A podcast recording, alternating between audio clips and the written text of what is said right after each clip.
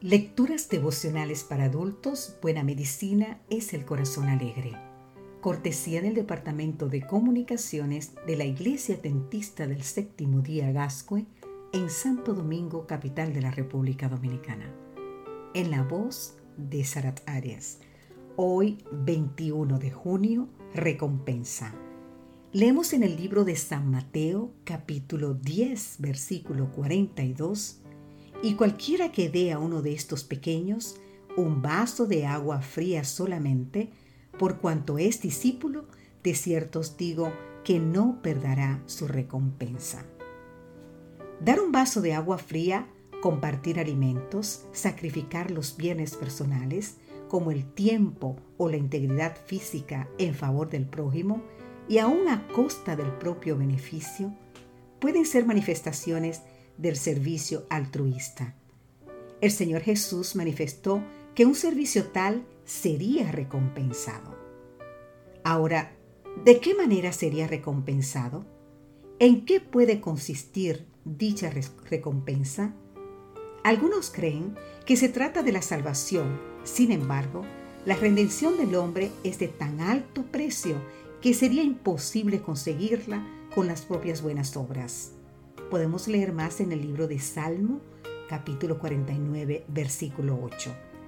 Ya sabemos que la redención humana es provista como un regalo, hecho posible gracias al sacrificio de Cristo.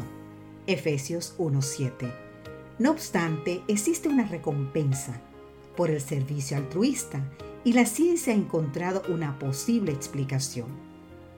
Interesados en las manifestaciones neurales del servicio altruista, un grupo de investigadores dirigidos por el neurocientífico George Moore del Instituto Nacional de Salud de los Estados Unidos examinaron la actividad cerebral de 19 sujetos, mientras realizaban o se abstenían de realizar donaciones a diversas ONGs. Para ello, asignaron una suma de dinero a cada participante, la que podían ocupar para realizar donaciones según su propia voluntad utilizando imágenes de resonancia magnética funcional, por sus siglas en inglés, para examinar el cerebro, notaron una intensa actividad en la corteza del lóbulo frontal, un área distintiva del cerebro humano involucrada en la toma de decisiones.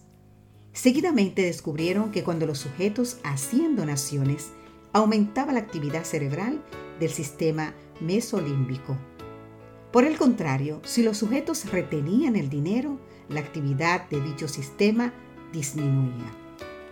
Cabe destacar que el sistema mesolímbico es considerado como el centro regulador de la motivación y el placer.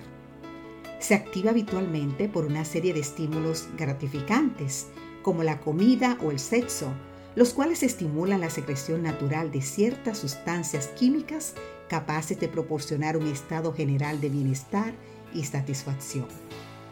Siendo que tales sustancias son segregadas también durante el servicio altruista, podríamos concluir que la generación de tales respuestas orgánicas placenteras podría significar un beneficio compensatorio. Ciertamente, el bienestar proporcionado por el servicio al prójimo y la dicha de brindar ayuda a quien se encuentra en necesidad constituyen una inmediata y valiosa recompensa. Hoy, exactamente hoy, en este día, te animamos a satisfacer las necesidades de algunas personas cercanas. Recuerda que cualquiera que dé a uno de estos pequeños un vaso de agua fría solamente por cuanto es discípulo, de cierto os digo que no perderá su recompensa. Que Dios hoy te bendiga.